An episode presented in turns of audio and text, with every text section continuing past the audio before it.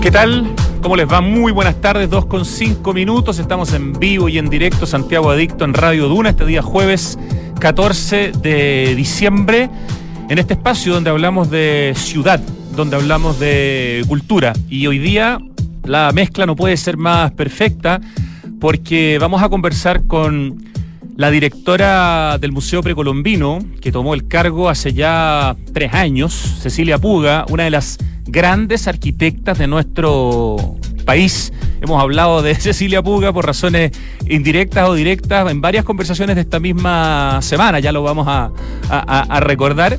Em, es una tremenda mujer y además dirige uno de los museos más importantes de Santiago y me atrevería a decir de Chile y me atrevería a decir de nuestro continente por la colección precolombina que tiene este extraordinario museo ubicado además en uno de los edificios más antiguos de Santiago, un edificio que tiene más de 200 años.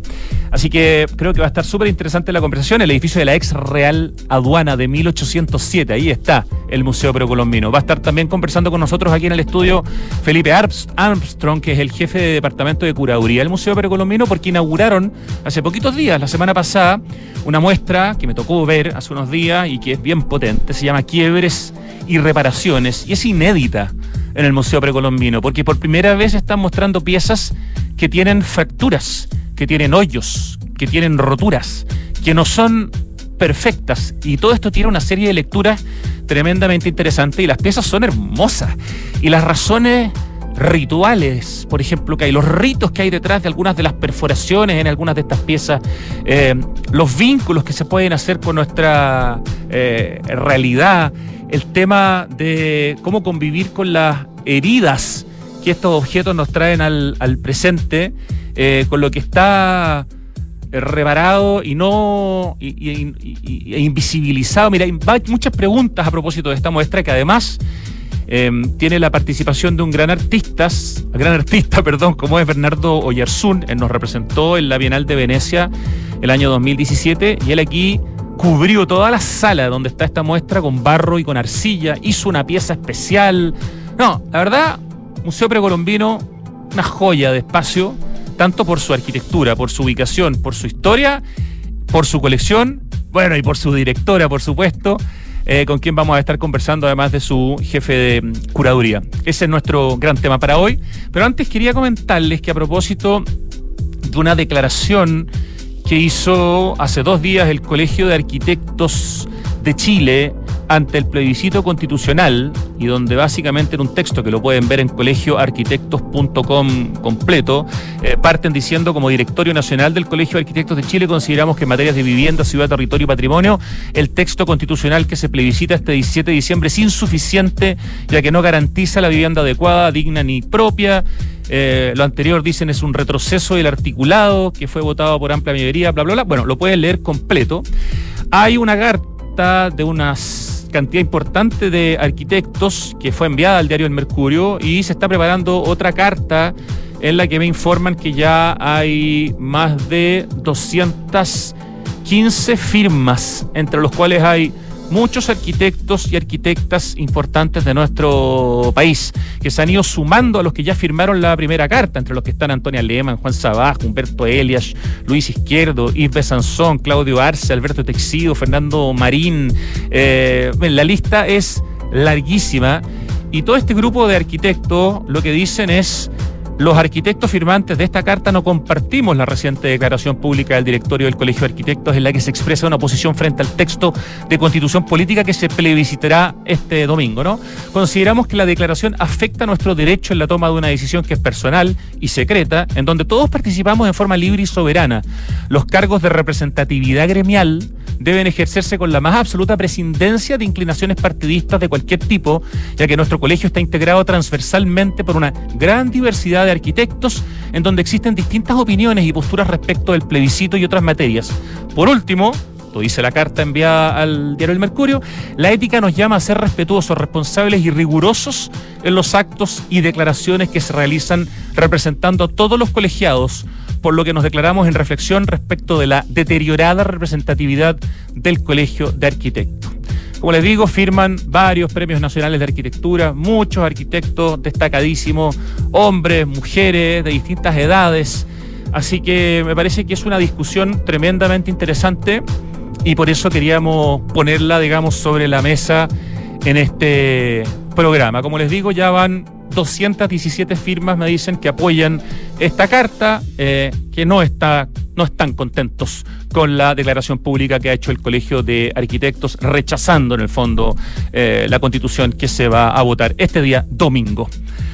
Ya, tenemos una muy bonita conversación, creo, hoy día, con muy buenos invitados, así que vámonos a la música, a una canción de esas que como que producen alegría en el cuerpo en forma inmediata. Escuchamos a The Romantics con Talking in Your Sleep.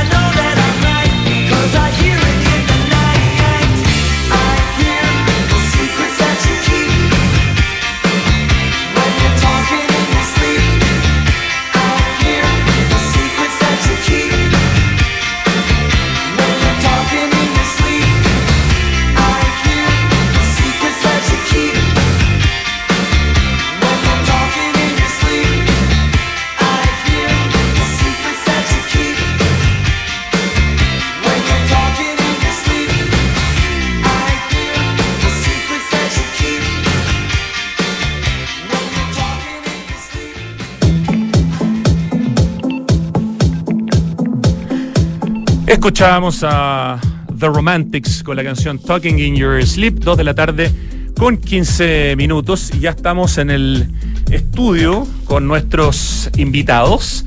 Vamos a presentarlos, aunque yo ya anuncié quienes nos iban a acompañar hoy día. Cecilia Puga, directora ejecutiva es el cargo, directora del Museo Precolombino. Bienvenida, Cecilia. Hola, Rodrigo. Muchas gracias por invitarnos hoy día. Por supuesto, un placer para mí poder tenerlos acá. Y Felipe Armstrong, hay que hay una R al medio, pero bueno, Felipe Armstrong, jefe del Departamento de Curaduría del Museo Precolombino. Bienvenido, Felipe. Gracias, Rodrigo, por la invitación. Vamos a tratar de hacer una presentación breve. Cecilia Puga es eh, arquitecta de la Universidad Católica, estudió también a fines de los 80 Historia y Restauración de Monumentos Arquitectónicos en Roma con una beca del Ministerio de Asuntos Externos de Italia.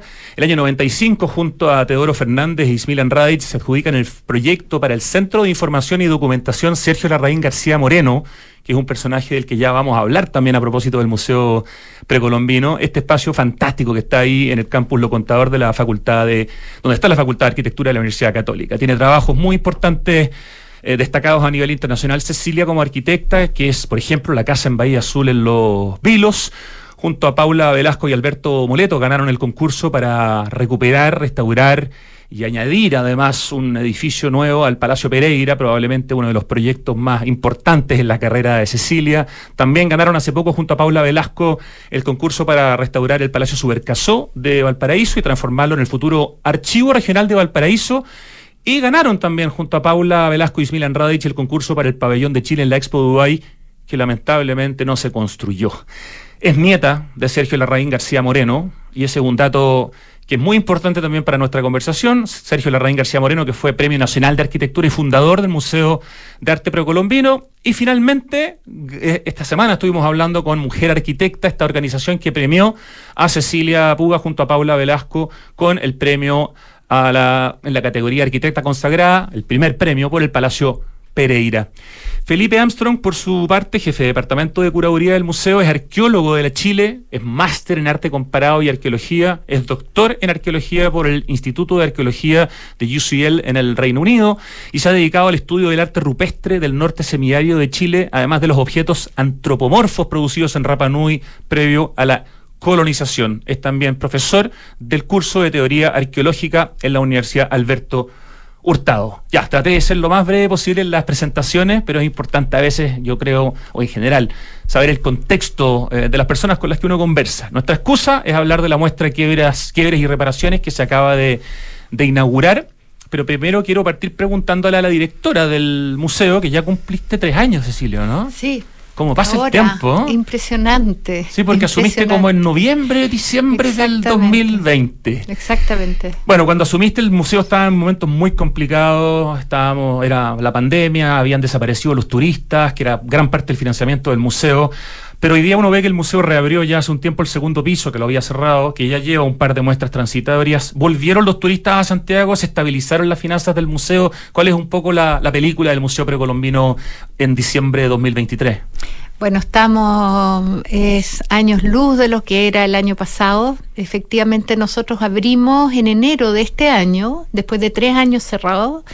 Eh, y hemos tenido una recuperación del turismo. No, yo no diría que hemos llegado a los niveles pre-pandemia todavía, pero nos estamos acercando y eso, por supuesto, ha significado un alivio enorme, enorme para el funcionamiento del museo. Eh, de todas maneras, no estamos, desde el punto de vista del funcionamiento, todavía eh, cubriendo el 100% de los gastos, pero hemos tenido donaciones de privados que nos han permitido llegar bien eh, y ya no en rojo como estuvimos los años anteriores. El museo estuvo realmente al borde de ser uh, de terminarse el año 2022-2021. Bueno, y eso es lo que te lleva a ti en un momento, digamos, como parte de la fundación que está detrás del museo, a asumir un trabajo que se suma a todas tus obligaciones como arquitecta con hartos proyectos al mismo tiempo. Así que me imagino que han sido tres años bien agotadores, ¿o no? Intenso. Intenso. Intenso, más que agotadores. Energía no me falta, pero, pero sí, porque yo mantengo mi práctica en la oficina, estamos, como tú contabas, trabajando intensamente en el proyecto para el Archivo Regional de Valparaíso, que es un proyecto muy emblemático del Estado, porque ese proyecto es una de las primeras inversiones públicas en el, en el área patrimonial de UNESCO, es un compromiso del Estado, eh, junto a otros proyectos que vienen en el futuro, nosotros creemos que van a ser actores de reactivación de esa zona que la necesita, si la pide a grito, a grito.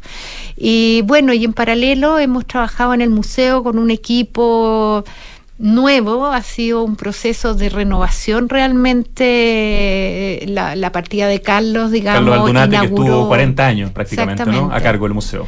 Exactamente, y hemos inaugurado una fase totalmente nueva en la cual Felipe es uno de los actores relevantes como jefe de curaduría. Curaduría es es el área desde donde se generan los contenidos del museo y por lo tanto ha sido muy interesante contar hoy día con él y con otras personas más que son gente mucho más joven que viene que viene, digamos, con otras miradas, con otros temas, con otros debates contemporáneos, que ha implicado un desafío bien grande para todo el equipo del museo. Ha sido, yo creo que estamos en un momento súper estimulante.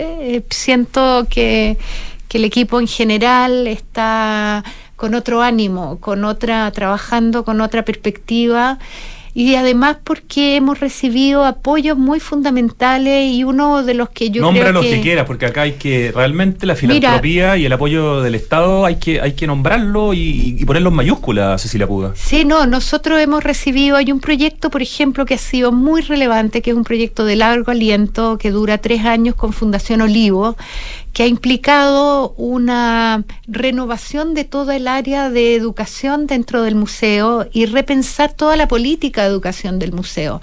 Y eso ha permeado, yo diría, todos los ámbitos. Ha sido muy mm, un proceso de renovación intelectual, conceptual, operativa.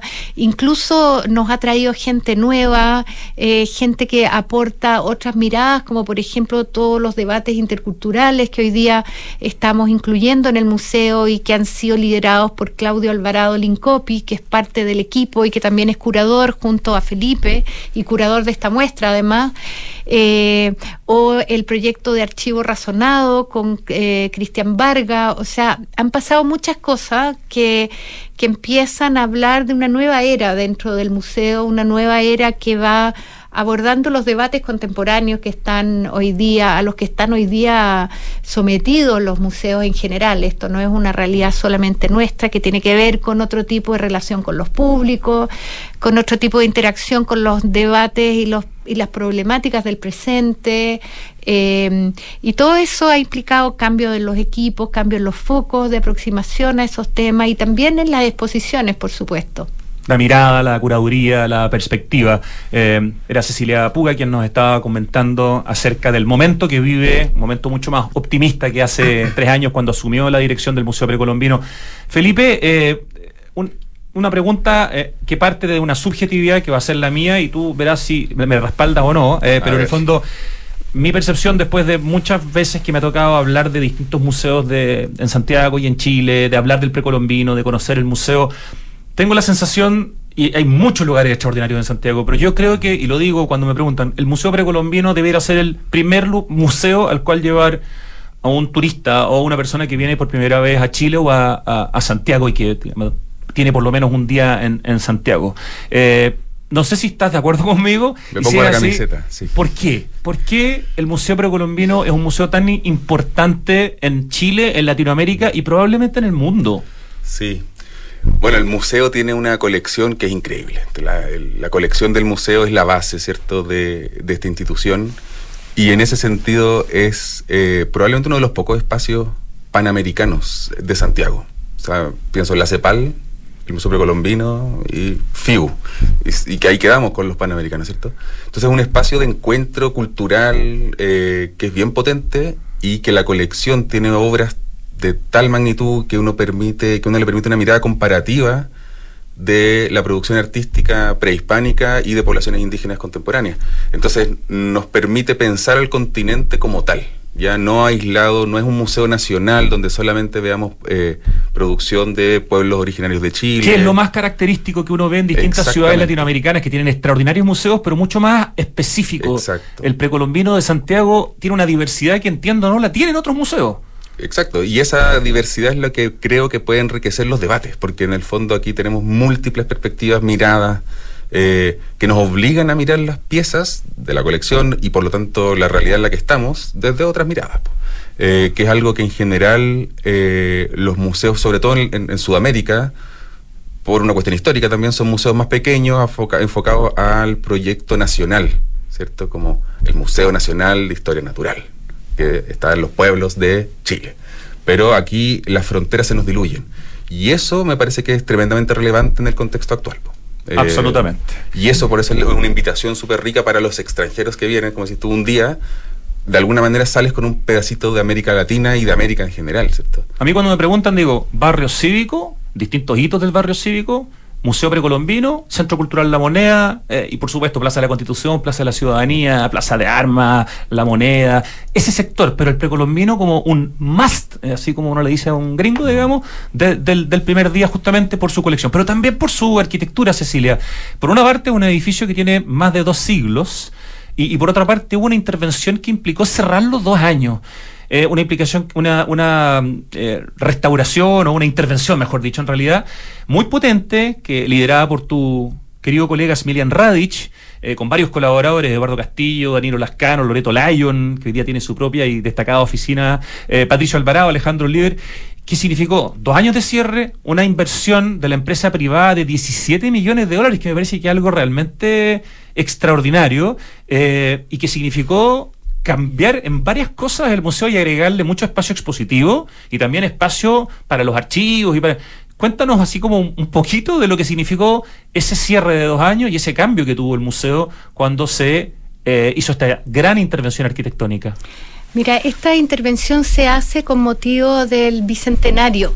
Eh, buscábamos un proyecto emblemático que realmente pudiera permitirnos reflexionar sobre esa fecha que en Chile.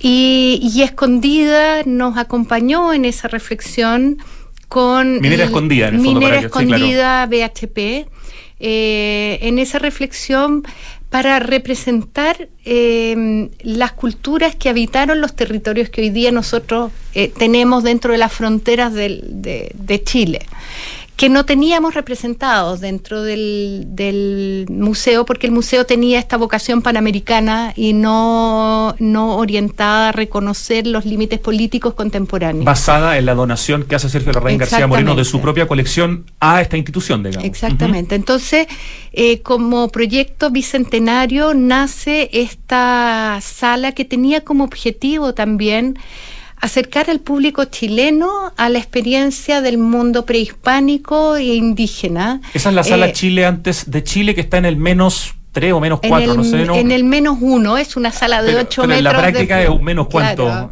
Eh, de un piso normal serían como tres pisos más o menos, pero, pero es una sala que toma esos tres pisos de altura, es una sala absolutamente magnífica. yo creo que es por lejos la sala más espectacular que tenemos en Chile, eh, no solo por su arquitectura, que es muy, muy, muy conmovedora, eh, también por la museografía, esa sala se hizo con los estándares más altos en términos de museografía, de vitrina, de, en todo aspecto. Ahí contamos con un especialista del British Museum que hizo la museografía, Geoffrey Pickup. Eh, contamos con todo el equipo de curadores del museo que hicieron todo el, guion curatorial de la sala.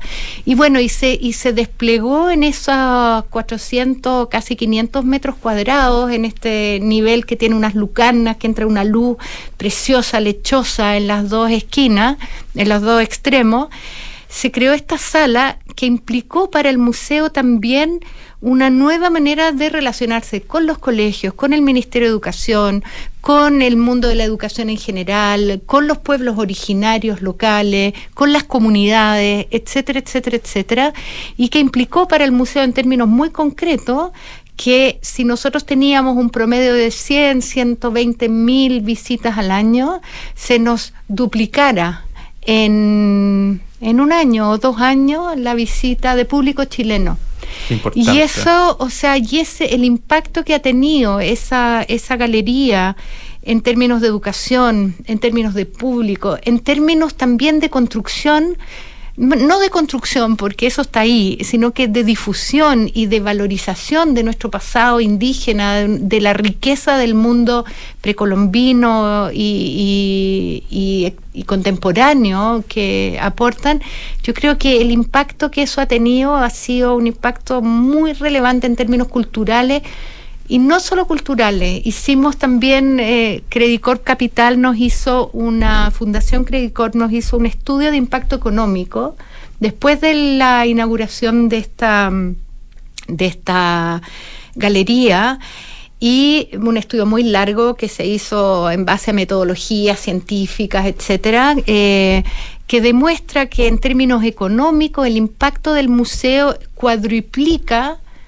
eh, los aportes públicos. O sea, por cada peso que el mundo público, municipalidad y Ministerio de la Cultura le aporta en términos de eh, económico, el museo genera cuatro eso por montones de factores que implican desde los, el consumo de quienes te visitan, del trabajo. Además justifica cada peso que pone el mundo público. Absolutamente. Esto coincidió con la donación de la familia Yaconi Santa Cruz también, que es la segunda gran donación que se suma a la de Sergio Larraín García Moreno y que entiendo es parte del Chile, Chile antes de Chile, ¿no es cierto? Que está en el menos uno, que es como un menos tres. Exactamente, esa fue parte del proyecto, esta donación fabulosa de 3.500 piezas aproximadamente de un de una calidad extraordinaria que recibimos en donación de parte de la Fundación Santa Cruz Giaconi que antes tenía en el Museo de Santiago, en Las Tarrias. Claro, que hoy día es el eh, MAVI. Que hoy día es el MAVI, claro, exactamente. Qué importante también pues, poner en valor a la filantropía en el fondo de familias, de personas, de individuos eh, que han hecho posible que de hecho exista un museo como el, como el precolombino. Ya, y tengo una última pregunta de esta temática antes que entremos a la muestra y empecemos a, entrar con, con los detalles con Felipe. Y es que yo no lo sabía hasta hace poco. Eh, esta, esta, todo este trabajo de arquitectura que implicó cerrar dos años el Museo Precolombino, ¿cuáles fueron los años que estuvo cerrado, tipo 2012, 2014? 2000, Más o menos Por ahí, ¿no es cierto? por ahí, porque nosotros inauguramos en el 2014, yo creo, la Casa de la Chile. Claro. Se introdujo también esta, una burbuja inflada, translúcida, como cierre de uno de sus patios, que es algo que uno ha visto también en la obra de Smilian Radic en, de otras maneras, ¿no?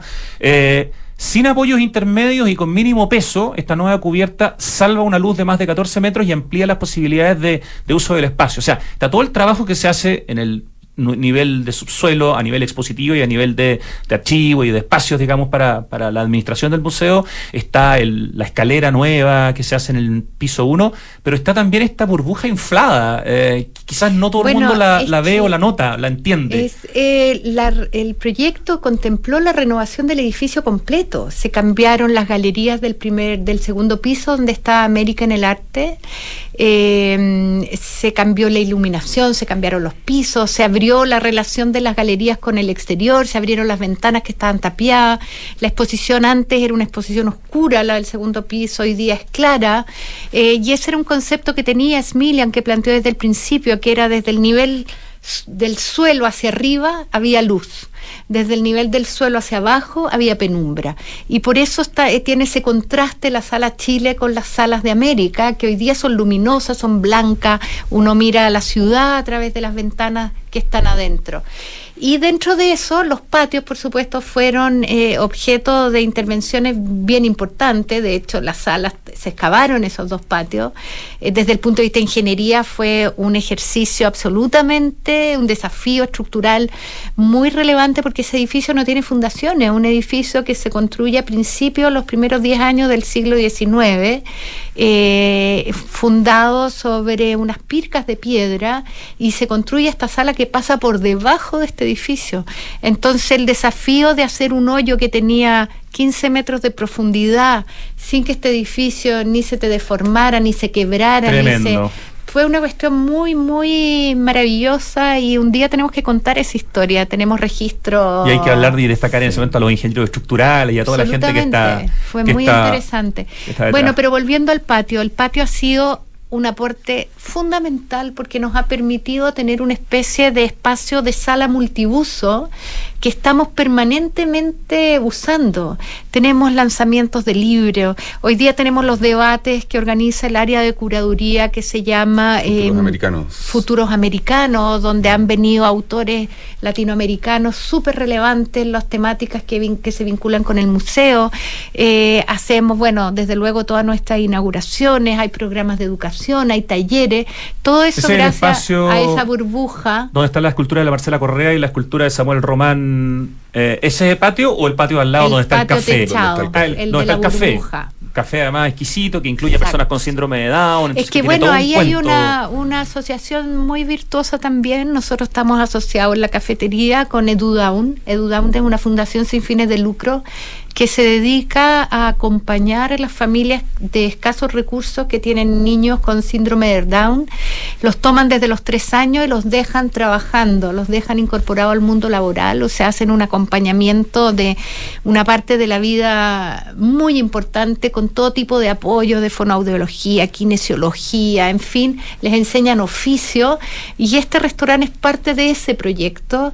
Eh, ahí llegan algunos de los chicos, trabajan eh, y a nosotros esa asociación nos hace todo el sentido del mundo. Pucha, hay tantas cosas que, habl- que hablar cuando uno habla del Museo Precolombino. Estamos conversando con su directora hace ya tres años, Cecilia Puga, y con el jefe de curaduría, Felipe Armstrong. Vamos a la muestra Quiebres y Reparaciones que se acaba de inaugurar, eh, que implica el, trabajo de un gran artista chileno como es Bernardo Yarzún. Eh, Felipe, ¿por qué esta muestra, dicen ustedes, digamos, y yo que la pude ver esta semana, sí, estoy de acuerdo, pero lo importante es que ustedes, digamos, lo puedan explicar, ¿por qué es inédita para, para el museo?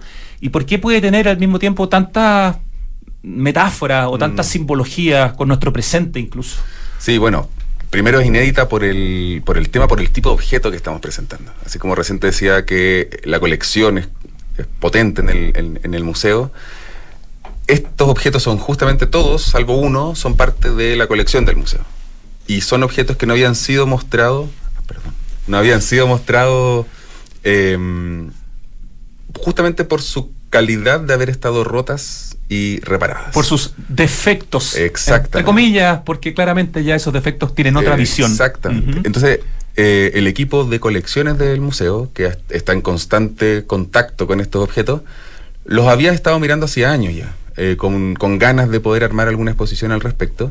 Y eh, en este año se dio la oportunidad perfecta para hacerlo, también con un guiño a la conmemoración de los 50 años. Y ahí tiene que ver Del con la metáfora. Exacto. la golpe. fractura. La eh, fractura nuestra expuesta y cómo se repara esa fractura. ¿cierto? Fractura política y social que vive Chile, ¿no? Ajá. Exactamente. Entonces pensamos que, bueno, estos objetos que no habían sido mostrados, bueno, es un buen momento para mostrar estos objetos, mostrar sus heridas y mostrar cómo pueblos del continente americano se relacionaron con esas heridas, las mostraron, las cosieron, las repararon o no. Eh, y en relación con eso fue que empezamos a investigar estas colecciones y a eh, tratar de darle un sentido a la, a la exposición. Y en ese sentido fue que eh, identificamos algunos objetos que son claramente políticos, del mundo político indígena, como algunos queros, bastones de mando, etcétera, pero también objetos de uso cotidiano. Y en, en ambos aspectos, esos son objetos reparados. Entonces la pregunta es por qué se repara, cuándo uno repara y cuáles son las implicancias sociales, políticas, económicas de esas reparaciones. Y algo, un elemento que sale, cae como de cajón, es la memoria. ¿cierto? Uno, al reparar, uno de alguna forma está mirando un pasado eh, para que se proyecte hacia el futuro. Uno repara para que ese objeto que nos sirvió ayer nos siga sirviendo hoy día y mañana. Entonces, ese tránsito eh, temporal nos parece que es sumamente relevante.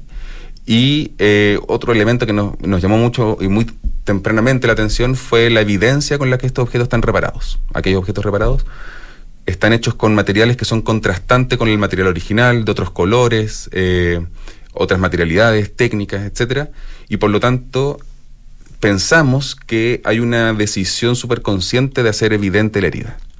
Eh, y eso nos parece que es un buen aprendizaje para nosotros de cómo pensamos nuestras propias heridas sociales.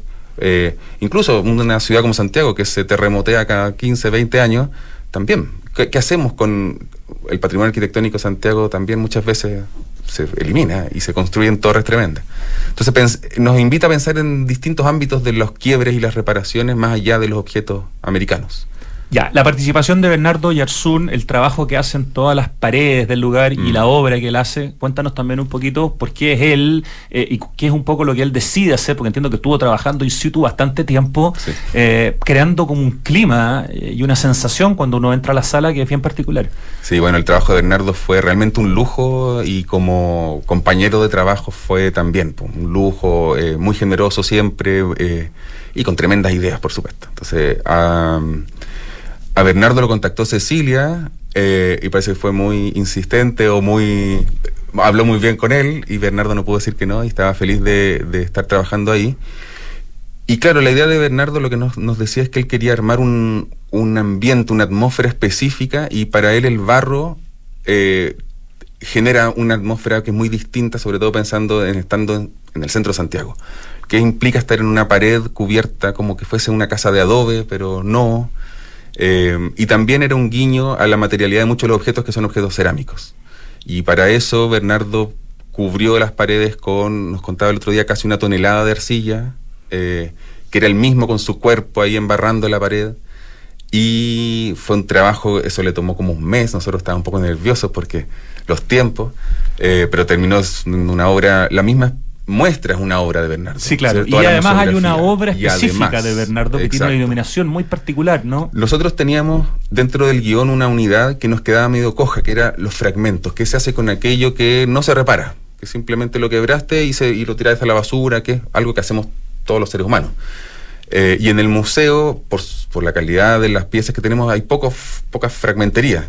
Y lo conversamos con, con Bernardo y ahí surgió la idea de que Bernardo se la jugara con, un, con una obra de su autoría y él pensó en esta idea de ensamblar o intentar ensamblar un metahue, un, un- jarro mapuche, a partir de fragmentos de distintas vasijas, pero eh, soportado de alguna forma por la luz. Eh, y con eso Bernardo lo que quería hacer era una, una lectura a cómo, eh, a la evidencia de la cicatriz, porque él, él argumenta que eh, la reparación en tanto reparación es imposible. Eso dice Bernardo, eh, visto desde múltiples ámbitos, la reparación colonial, la reparación de los 50 años, etcétera. Y para nosotros, por otro lado, nos permitía pensar en, bueno, qué, qué implica o qué, qué cómo juntamos piezas que son tan distintas. ¿Es posible juntar aquello que pareciera no juntarse? ¿Es un ejercicio útil o mejor pensamos en, en crear algo nuevo? Y en el fondo nosotros no tenemos muchas respuestas, pero nos parece que lo interesante es que las personas que van a ver la exposición saquen sus consecuencias, su- sus propias reflexiones y puedan discutir sobre esto. Y que en el fondo es lo que queremos hacer como museo, que sea un espacio de discusión, de convergencia de ideas, de distintos planteamientos. Y es por eso que está después de la obra de Bernardo, la sala de mediación, donde hay una pregunta para los públicos que tiene que ver con qué, dice, qué historias cuenta una cicatriz. Cicatriz que uno la puede entender como quiera, ¿cierto? De una cicatriz del cuerpo hasta las cicatrices sociales.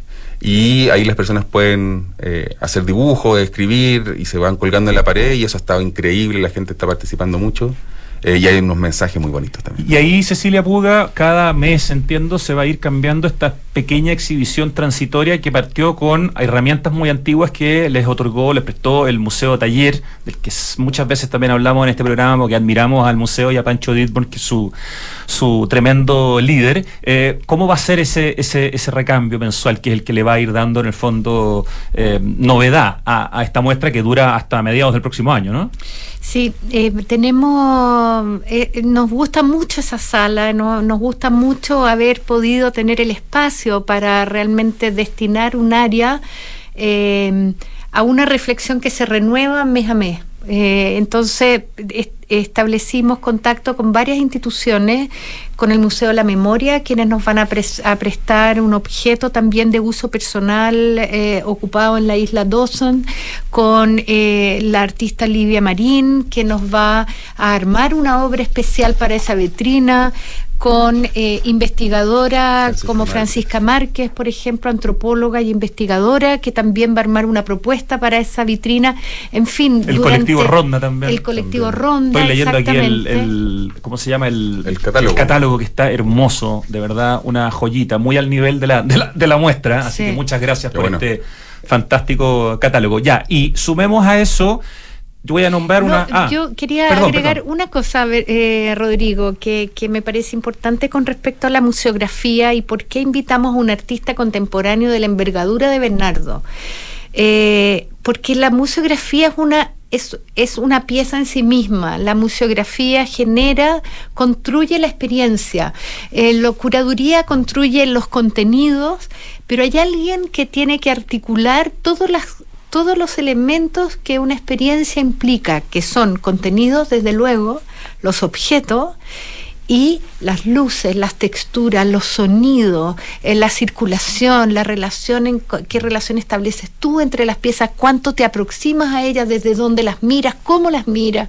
Y todo eso es una obra en sí misma. Y nos pareció que un artista eh, con esa capacidad manual, además que tiene Bernardo, porque Bernardo hace todo con sus propias manos, eh, solo podía duplicar o triplicar el impacto eh, de la muestra que estábamos haciendo y efectivamente fue una apuesta que ganamos así al 2000%. Hoy día uno entra a esa sala y esa sala ya estar ahí nada más que envuelto en esas luces tenues, en esos planos de luz donde las piezas flotan, con esta con este envoltorio lleno de textura en que uno lee la huella manual, uno lee el oficio, un oficio ancestral, un oficio que cruza América completa, ya eso, nada más antes de leer ningún texto, ya conmueve. Y las exposiciones al final tienen que conmover, tienen que ser algo con lo que tú sales distinto a como entraste. Es algo que. Y, conmueven de manera muy distinta. Alguna gente te conmueven en términos intelectuales, a otros en términos visuales, a otros a veces ni siquiera uno entiende bien. Y eso es obra del museógrafo.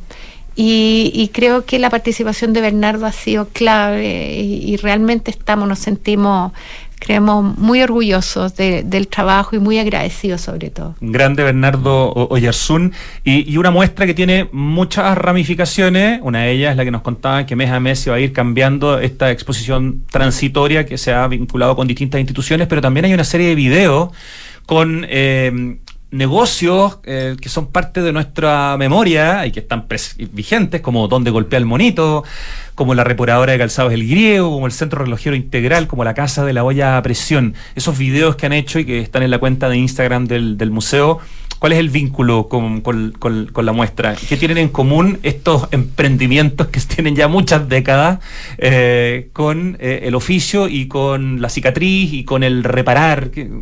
¿Cómo se vinculan? Mira, este es un, es un proyecto, el, el proyecto de la exposición y toda el área de mediación es un proyecto en el que está participando todo el equipo del museo y eso es muy bonito. O sea, no hay un curador que determina y todos se pliegan a lo que eh, él ha determinado, sino que esto ha sido un debate entre el área de curaduría, el área de colecciones, el área de educación y programación y comunicaciones.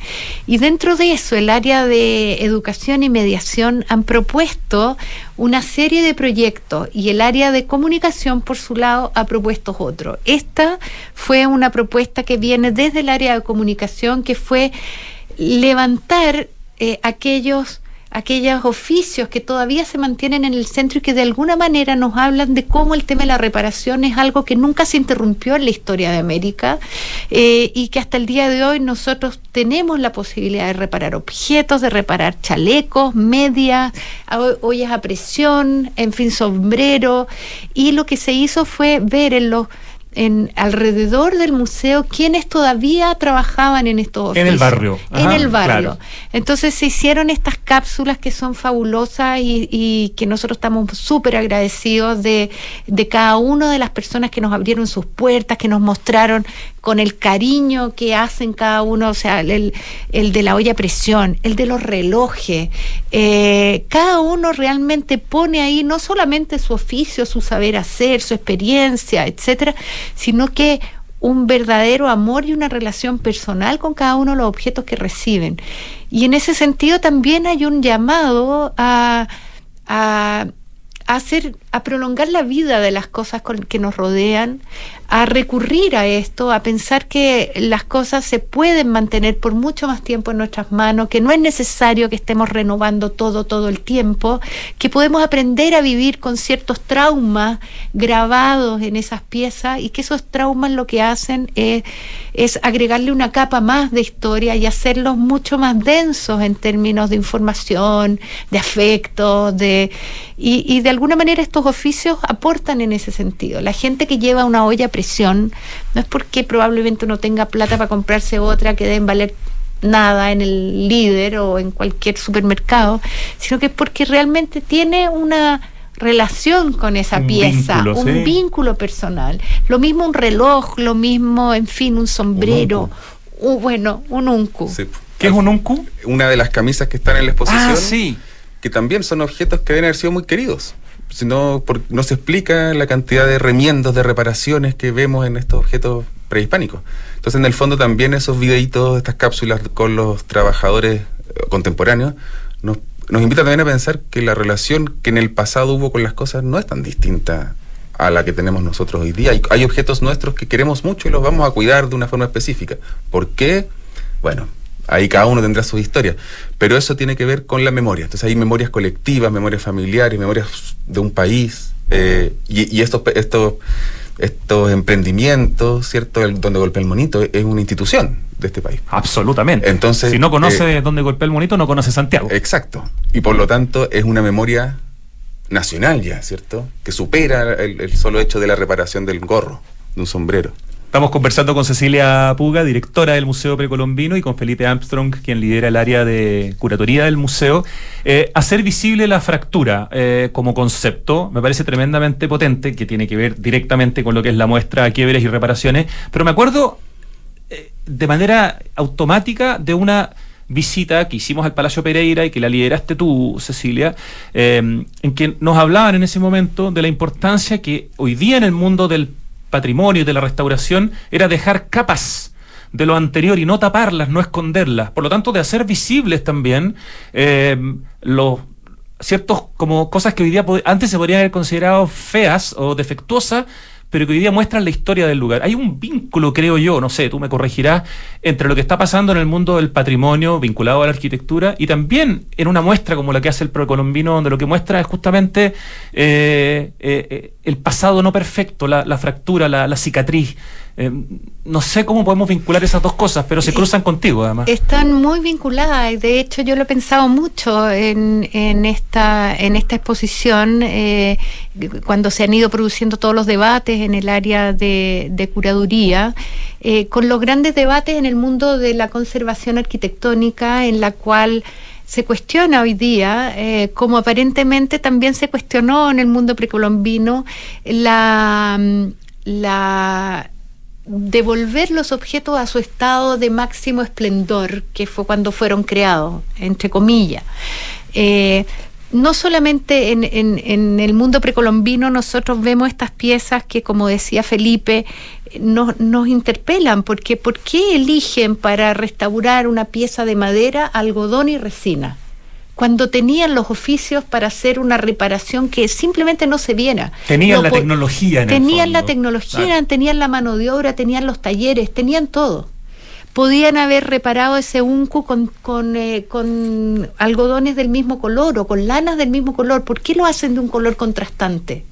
¿Por qué en una cerámica eh, la, la, la reparan y dejan pelos porque amarraban con pelos o, pedazos de, tendón o, remaches metálicos, cuando en realidad esa cerámica podrían haberla desechado y haber hecho una nueva exactamente igual. Hay algo ahí, hay algo ahí que es interesante y hay algo también en mirar ese objeto en el cual esa grieta, esa herida, de alguna manera le está agregando una capa más de información. Entonces uno puede pensar, claro, el objeto perfecto es una maravilla, eh, es un objeto de deseo, eh, pero, pero al mismo tiempo un, un, objeto que tiene huellas de esos traumas que la vida le ha, le ha provocado, es un objeto que habla de un tiempo de un tiempo dilatado, es un objeto que habla de cantidades de vidas, de usos, de, de relaciones en el tiempo. Y eso pasa con la arquitectura. O sea, si nosotros hubiéramos tenido que llevar el edificio al al punto de inicio y haberlo dejado tan perfecto como quedó en 1873, Habríamos tenido que demoler el segundo piso de la calle San Martín, habríamos tenido que sacar las rejas del piso de arriba y ponerlas abajo, habríamos tenido que completar una cantidad de muros que hoy día no teníamos idea ni cómo eran porque no teníamos evidencia científica, por lo tanto habríamos probablemente interpretado erróneamente y nunca haber alcanzado ese deseo. Y en cambio lo que se hace es dejar que se trasluzcan pero ahí hay una cosa importante, porque es que se trasluzca y no que grite la herida. ¿Te fijas? Porque lo importante es que tú sigues leyendo la pieza como una entidad. Y la grieta es una información dentro de esa identidad. Y no es la grieta la que aparece eh, como única protagonista, sino como un, elemento que interactúa con el resto de la historia del objeto. Y, ese debate está 100% vinculado al tema del patrimonio en arquitectura. Un placer escucharlo, felicitaciones por esta gran muestra, que hay tiempo para verla, ¿cierto? Hasta que... 14 de julio julio. 14 de julio del 2024. Sí, museo pero hay que confiarse porque pasa el tiempo y. Hay que ir lo antes posible, en todo caso. Y el museo abre. ¿Qué día no abre el museo? Solo los lunes y además tenemos visitas guiadas, gratuitas. Eh, el público chileno y residente en la entrada son dos mil pesos, menos que. Está muy subsidiado hace varios años ya el Museo Precolombino para los locales. Exactamente. Y, y hay además un programa de mediación, de educación muy activo que está disponible, que lo pueden enterarse a través de redes sociales o de la página web. Así que invitamos a las familias, invitamos a los jóvenes, invitamos a todo el mundo a que nos visiten. Gran panorama para este fin de semana. Cecilia Puga, Felipe Armstrong, muchas gracias por venir a Santiago Dicto, a Radio Duna. Muchas gracias, Rodrigo. y un placer estar aquí de nuevo. Muchísimas gracias. Vamos al corte, ya vuelve Santiago Adicto.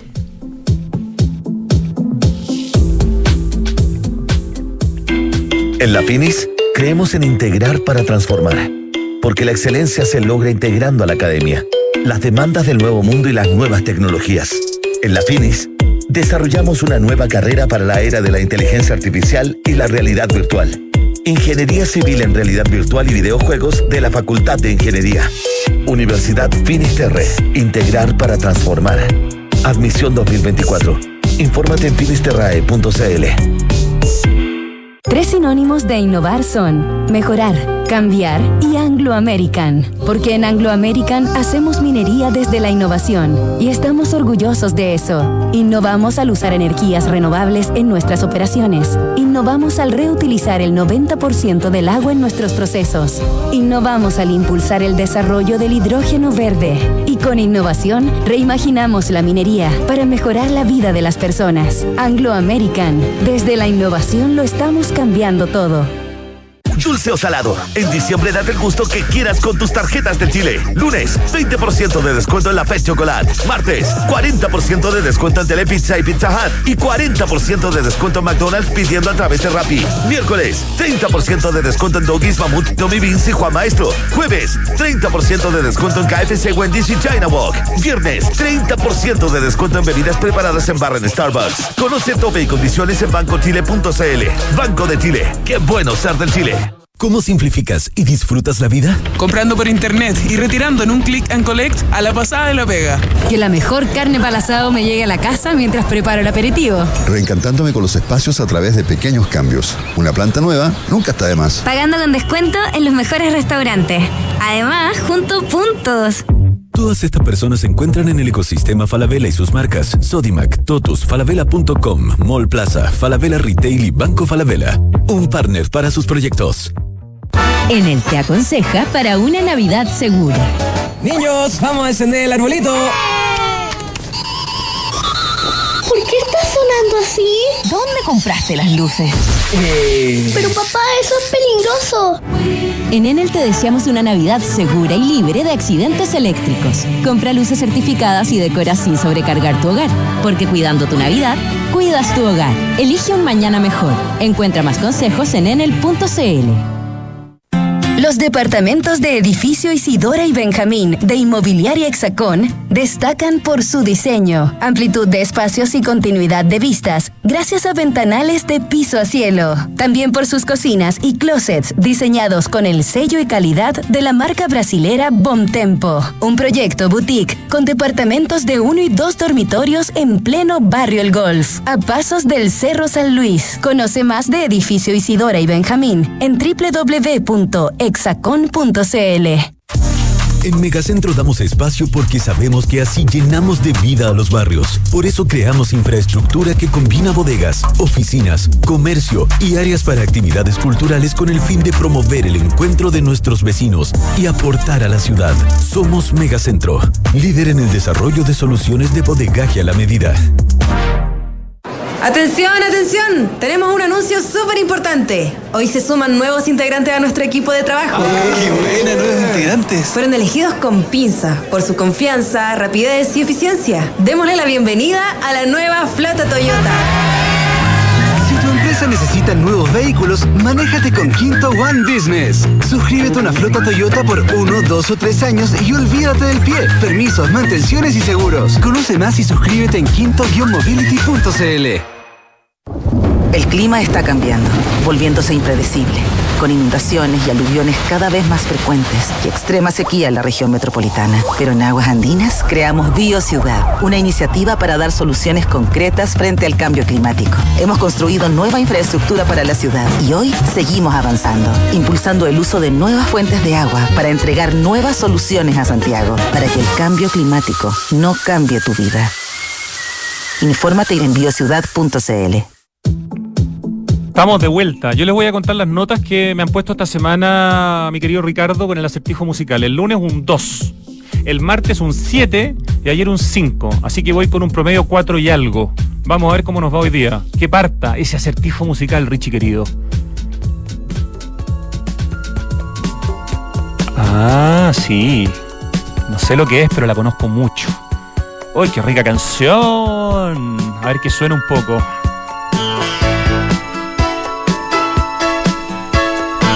Un temón. Temón.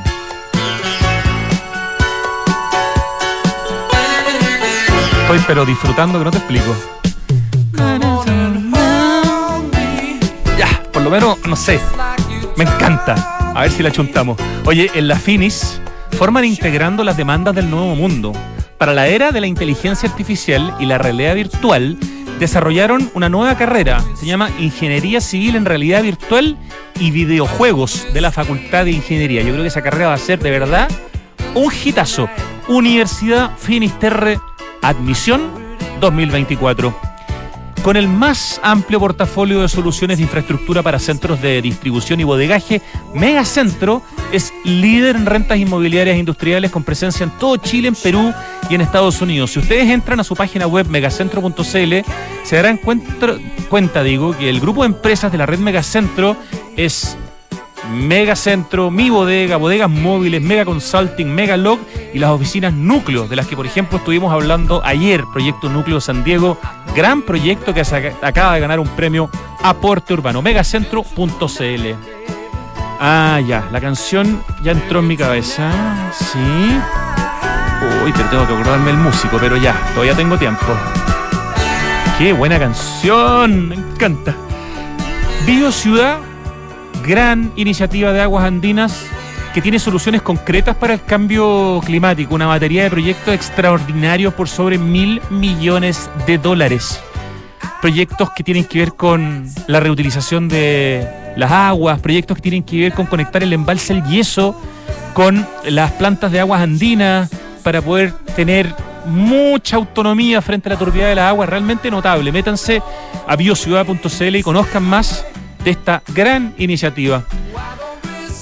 Tres sinónimos de innovar son mejorar, cambiar y Anglo American, porque en Anglo American hacen minería desde la innovación para mejorar la vida de las personas. Anglo American, desde la innovación lo estamos cambiando todo. Este es un solista, ¿cierto? Sí, ya, un solista. Y la canción empieza con I. No. Ah, ok, entonces otra parte del coro. Ah, sí, ya. Claro, es que en una parte decía Into the Night, pero no. Ya, ya me acordé de la canción, ahora sí, y no es tan conocido el músico. Mm, bueno, en este momento creo que no es tan conocido, ya veremos. el cambio climático es una urgencia de todos y por eso en Falabella anunciaron la descarbonización de su operación, con metas claras, metas cuantificables para hacer cero emisiones netas de carbono el 2035 en sus emisiones directas. Tremendo, tremendo, eh, tremenda proyecto en el fondo, tremenda meta. Felicitaciones a Falabella. Te invitamos a sumar una flota Toyota a tu empresa con Quinto One Business. Es increíblemente fácil y fantástico. Tu flota Toyota, una cuota mensual, cero trámites. E incluye permiso de circulación, mantención y seguro. ¿Qué tal? Quinto guion al medio, mobility.cl. Empieza con S la canción. Empieza con S. Sí, sí, ahí, ya, me, acordé. Oye, Smart Invest de Inmobiliaria Hexacon es lo mejor que le podría pasar a tus ahorros, ya que te permite invertir con múltiples beneficios en departamentos con gran plusvalía, incluyendo servicios como colocación y administración del arriendo. Eso es exclusivo para Casa Bustamante en Ñuñoa y para Mirador Casona en la Florida. Cotiza hoy desde 2.300 UF con la mejor asesoría en www.exacon.cl.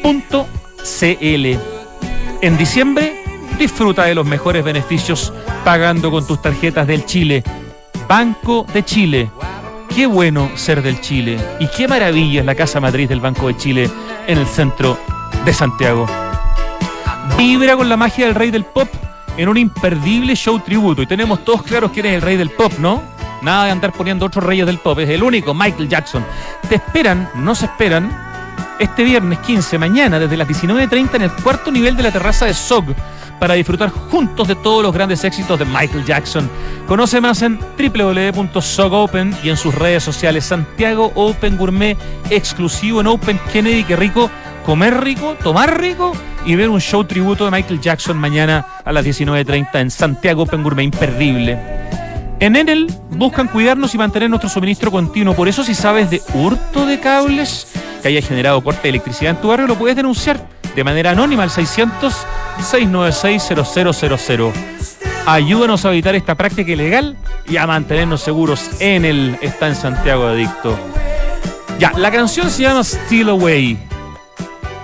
Necesito una. Eh, es un solista. ¿Cuántas. Nombre y apellido, ¿no? Sí, nombre y apellido. Dame la inicial del nombre, por favor. Sí. D, sí, En mi cabeza hay algo así como. Como, mira, René Dupri o algo así como. El apellido está bien. Dame la segunda letra del nombre. Oh, Ro. Robin. Ro. No es Robin, no es Robert. No es René, obviamente. ¿Cuál es la tercera letra? Velar, de alta, va encima. Rob. ¿Viste si.? Y, llega hasta ahí o tiene algo más? Ah, sigue. ¿Cuál es la cuarta? B alta. Robbie. Robbie Dupree. Y se escribe D-U-P-R-E. Sí, viste que era un nombre bien poco conocido. La canción mucho más famosa. Ah, era parte de los Doobie Brothers. Igual que Michael McDonald.